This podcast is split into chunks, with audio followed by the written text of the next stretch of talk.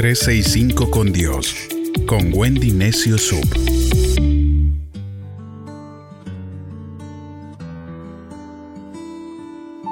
...17 de febrero... ...Dios hará algo por ti... Hay una mujer en la Biblia de la que no se menciona el nombre, sino la provincia de donde proviene. Este pasaje lo encontramos en 2 de Reyes 4, versos del 8 al 10. Un día, Eliseo fue al pueblo de Sunem. Allí, una mujer muy importante le insistió que fuera a comer a su casa. Y cada vez que Eliseo pasaba por allí, se quedaba en la casa de ella. Entonces la mujer le dijo a su esposo, Mira, yo sé que este hombre que nos visita pasa por el pueblo es un profeta de Dios. Construyamos en la terraza una habitación.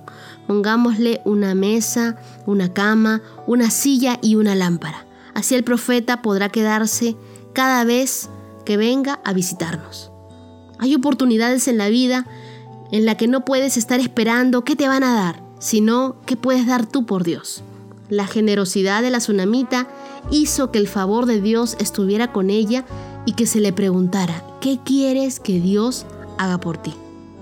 Cuando somos solícitos y hacemos un trabajo que nadie ve, estamos con un corazón dispuesto y desde el cielo se oye una gran voz.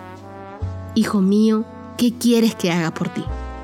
En Segunda de Reyes, en el capítulo 4, versos del 12 al 15, dice, Luego le dijo a su sirviente Jesse, Esta señora se ha preocupado mucho por nosotros Pregúntale qué podemos hacer por ella. Pregúntale también si quiere que le hablemos bien de ella al rey o al jefe del ejército. Cuando el sirviente de Eliseo se lo preguntó, la mujer le contestó, no me hace falta nada, vivo muy tranquila entre mi gente. Cuando Eliseo le preguntó a su sirviente qué podía hacer por ella, Jesse contestó, bueno, ella no tiene hijos y su marido es anciano. Entonces Eliseo le dijo, llámala. Y el sirviente la llamó, y cuando ella llegó se quedó en la puerta. Eliseo le dijo, el próximo año, por estas fechas, llevarás en tus brazos un hijo tuyo. La mujer le respondió, usted es un profeta de Dios, yo soy su servidora, pero por favor, no me mienta. Tan grande era la bendición de la tsunamita que el profeta Eliseo fue específico con ella. Y así Dios tiene respuestas específicas a tus necesidades específicas.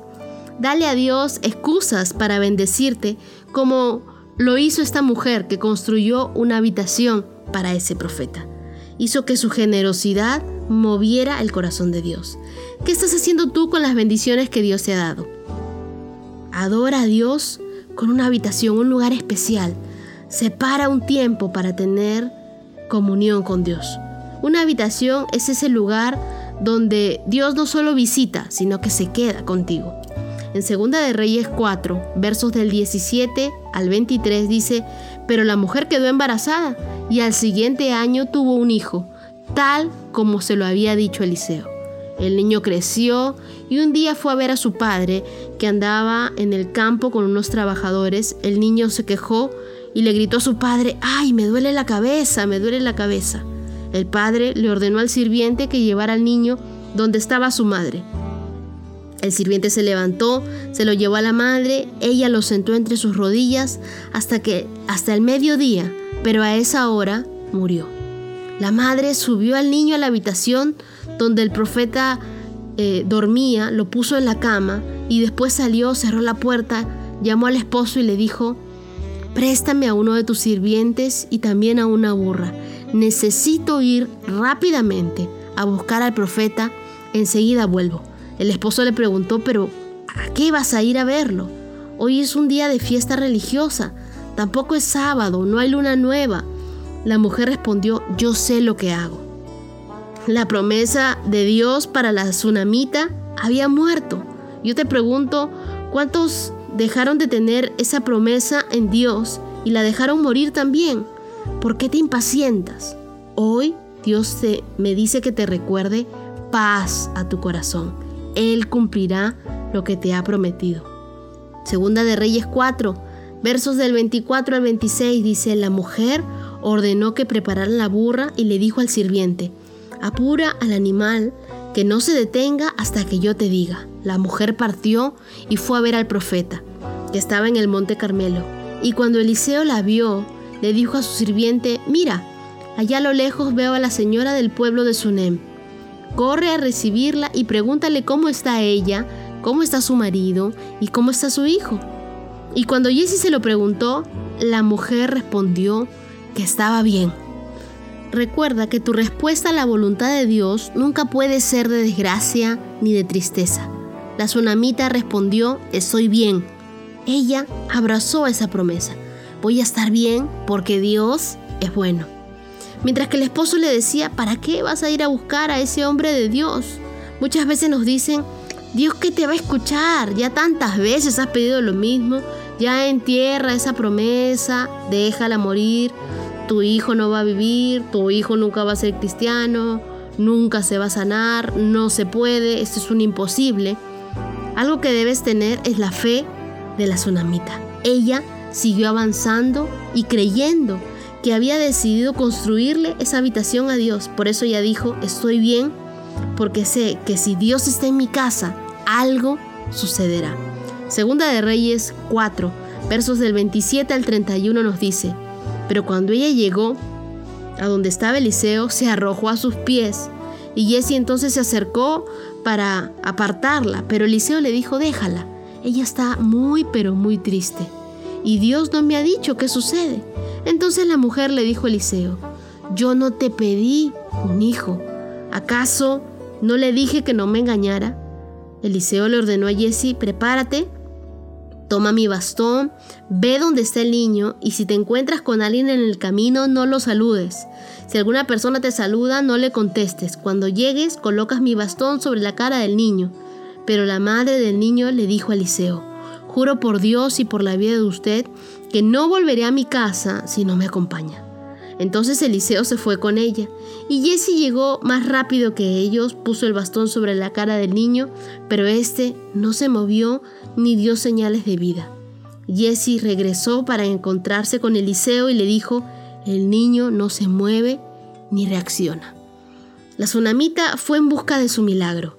Aún en lo más oscuro, para ti y sin esperanza, tú tienes un Dios más grande más grande que las malas noticias que te puedan dar, más grande que las injusticias que no te tocan, más fuerte que los diagnósticos que te pueden haber dado, que van a ser revertidos, más fuerte que los problemas económicos que pueden ser anulados. Cuando tú buscas a Dios y les construyes un lugar especial en tu corazón, podrás tener paz y decir así como dijo la tsunamita, estoy bien, algo hará Dios por mí y por mi familia. Segunda de Reyes 4, versos del 32 al 37 dice, cuando Eliseo llegó a la casa, vio al niño que estaba muerto, tendido sobre la cama, así que entró en la habitación, cerró la puerta, se quedó a solas con el niño y después de orar a Dios subió a la cama y se tendió sobre el cuerpo del niño.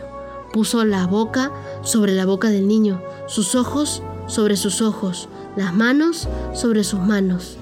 En cuanto el cuerpo de Eliseo tocó el cuerpo del niño, éste comenzó a revivir y el profeta se levantó y caminó a un lado, a un lado a otro de la habitación y después volvió a tenderse sobre el cuerpo del niño. Este estornudó siete veces y después abrió los ojos. Eliseo llamó a Jesse y le dijo, llama de inmediato a la madre. El sirviente llamó a la madre y cuando ella llegó donde estaba Eliseo, éste le dijo, aquí tienes a tu hijo. La mujer se acercó, se arrojó a los pies de, de Eliseo, luego tomó a su hijo y salió de la habitación. Job decía, yo sé que mi redentor vive y al fin me levantará. Entonces, aun cuando tú no veas vivo ese sueño y esa promesa, y tú veas que la promesa está muerta, tienes que confiar en el poder de Dios que puede revivirlas. Dios es un Dios de restitución. Estás a punto de ser levantado por Dios. Contra aquellas cosas con las que batallabas, cada una de ellas se convertirá en una de tus más grandes victorias. Lo que hoy te acontece es para fortalecerte, para darte un testimonio que contarle a las siguientes generaciones del gran poder de Dios y de cómo tú superaste las adversidades. Dios puede hacer algo. hoy en tus circunstancias. Dios puede hacer algo hoy en lo que tú estás viviendo. Yo no lo sé, pero Él sí lo sabe. Ve a ese lugar especial, conversalo con Él y di, yo sé Dios que tú harás algo.